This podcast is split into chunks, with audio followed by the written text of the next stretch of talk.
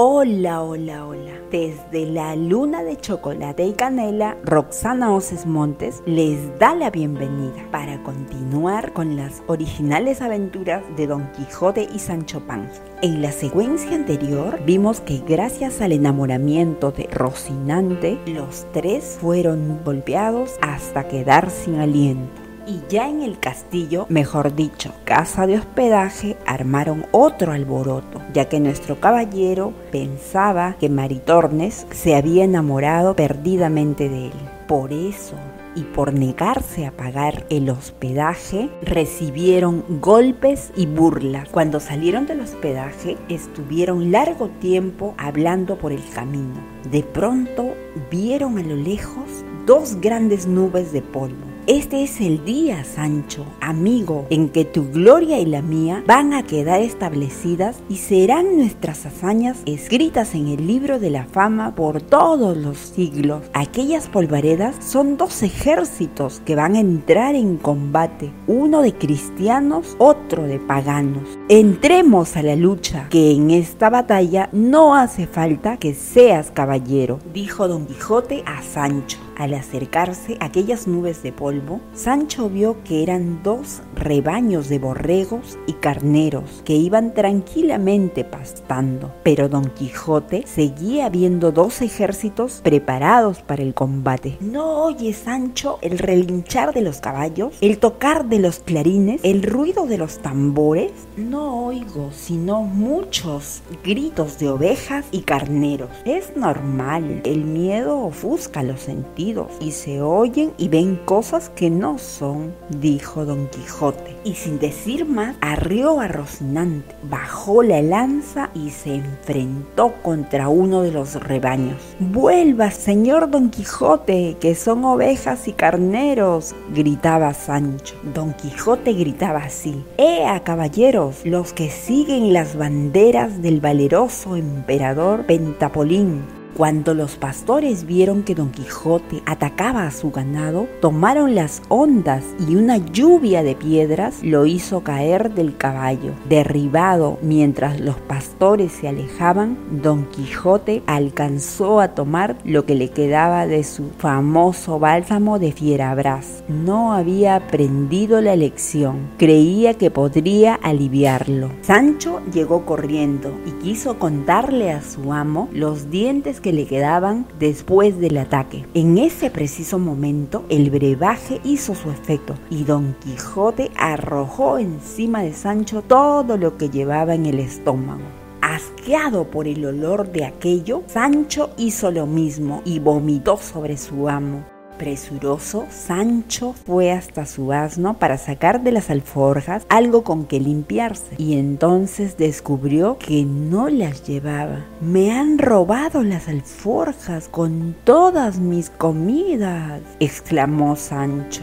De manera que ahora ya no tenemos nada que comer. Me gustaría más tener un poco de pan y dos cabezas de sardina que las mejores hierbas que haya en el mundo, dijo don Quijote al ver a Rocinante que se agachaba a recoger algunas hierbas. Iban así conversando cuando se hizo de noche. Al poco rato vieron venir un grupo de encamisados que llevaban antorcha. Sancho frenó a su burro y empezó a temblar de miedo. Hasta Don Quijote tuvo un escalofrío. Esta aventura será la más grandiosa y peligrosa. Voy a necesitar toda la fuerza de mi brazo, dijo don Quijote. Pero Sancho respondió, Deténgase, señor, y vámonos de aquí. Sin hacer caso a su escudero, se plantó en mitad del camino y ordenó al grupo de personas que se detuviera. Como no le hicieron caso, derribó a uno de los encamisados que marchaban al frente y después atacó a los demás. Eran gente de paz y no venían armados, así que salieron todos corriendo. Ríndete o te mato. Y ahora mismo me dices quiénes son qué hacen aquí y qué llevan? gritó don Quijote. Me rindo, señor. Traemos el cadáver de un caballero y lo llevamos a su ciudad. Los que salieron corriendo eran unos sacerdotes que nos acompañaban, respondió uno de los hombres. Don Quijote volvió a hablar. ¿Y quién mató a ese caballero? Murió de peste, señor. Ah, bueno, entonces no tendré que vengarlo. Así que aquí termina esta aventura siguieron su camino y se adentraron en un bosque. Cuando ya no podían más de cansancio, desmontaron. Entonces empezaron a oír agua que caía, unos golpes secos y ruidos de cadenas. Don Quijote se dispuso a hacer frente al peligro y Sancho comenzó a rogarle que se fueran. Sancho, amigo, has de saber que yo nací para resucitar la edad de oro de la caballería andante y por muchos gigantes y monstruos que me salgan al paso, ten la seguridad de que no huiré de ninguno de ellos. Por el contrario, iré en su busca aunque me juegue la vida, dijo don Quijote. No vaya, señor, todavía está tiempo, le rogaba Sancho. Tanto miedo tenía Sancho que sin que su valeroso amo se diera cuenta, le ató las patas a Rocinante para que no pudiera moverse. Toda la noche se la pasaron oyendo ruidos y no pudieron dormir. Al amanecer, Sancho desató a Rocinante y trató de convencer a Don Quijote de que no siguiera adelante. Por el amor del cielo, señor Don Quijote, no vaya usted por más aventuras, que ya ve cómo nos va. Siguió adelante Don Quijote y detrás Sancho, sollozando. ¿Cuál sería la sorpresa de ambos cuando vieron un batán un taller de tejidos de donde salían todos aquellos ruidos. Sancho empezó a reírse con tantas ganas que tuvo que agarrarse la barriga para no reventar. Calla, necio. Yo sé bien de cosas de guerra y de grandes desafíos, pero no tengo por qué conocer el sonido de talleres ni de nada semejante, dijo Don Quijote. Avergonzado por el temor que había sentido, Don Quijote siguió adelante por un camino y cabalgaron largo trecho en silencio.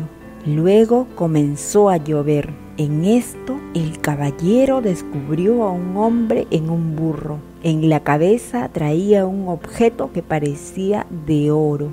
Si la última aventura terminó en burla, esta será de verdad. Ese jinete trae el famoso casco de Mambrino que yo he jurado tener, dijo don Quijote. Mire su merced de no pecar de precipitado.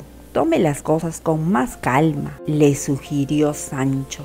Cuando ya estuvieron más cerca, vieron que el jinete era un barbero, que para protegerse de la lluvia se había colocado una vasija de metal sobre su cabeza. Don Quijote se le enfrentó. ¡O oh, dame ese casco que es mío! Mientras que el barbero exclamó, ¿pero qué es esto? ¡Ah!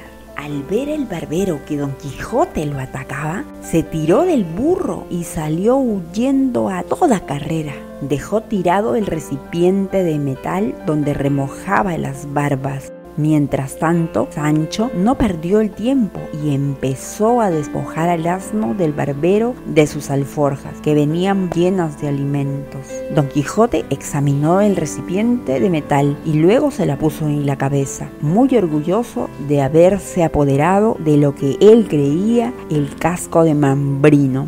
Muy satisfecho con su recién conquistado casco, Don Quijote siguió cabalgando sin que Sancho pudiera convencerlo de su engaño.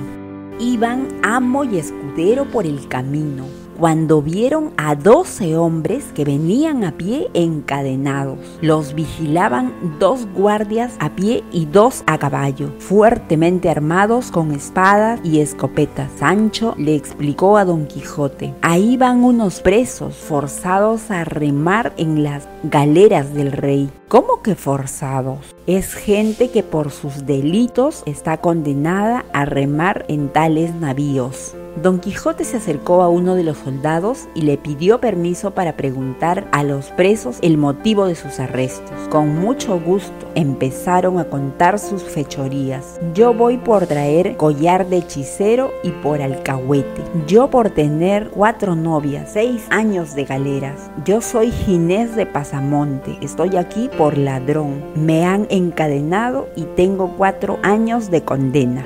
Don Quijote pidió a los guardias que soltaran a los presos porque no estaba bien hacer esclavos a los que Dios y naturaleza habían hecho libres. Con la ayuda de Sancho y de los propios presos, en un momento los liberó y les dijo, deben ser agradecidos, cargados de esa cadena que les quité, vayan a Toboso a decirle a la sin par Dulcinea que yo los he liberado y que están a su servicio. Viendo lo que aquel loco quería que hicieran, los presos empezaron a tirarle piedras y muchas alcanzaron a Sancho. Cuando los maleantes se cansaron de tirar piedras, se fueron corriendo, cada cual por su lado. Don Quijote y Sancho quedaron como de costumbre y tratando de justificar su desventura. Siempre he oído decir que hacer bien a villanos es tirar agua al mar que esto nos sirva de lección, decía don Quijote. Así aprenderá su merced y más nos vale escondernos porque no tardarán en llegar la Santa Hermandad, avisada por los soldados que traían a esos villanos, comentaba Sancho. Esta historia continuará. Si te siguen gustando las locuras de Don Quijote de la Mancha, compártelas y pasa la voz que estamos en la luna de chocolate y canela.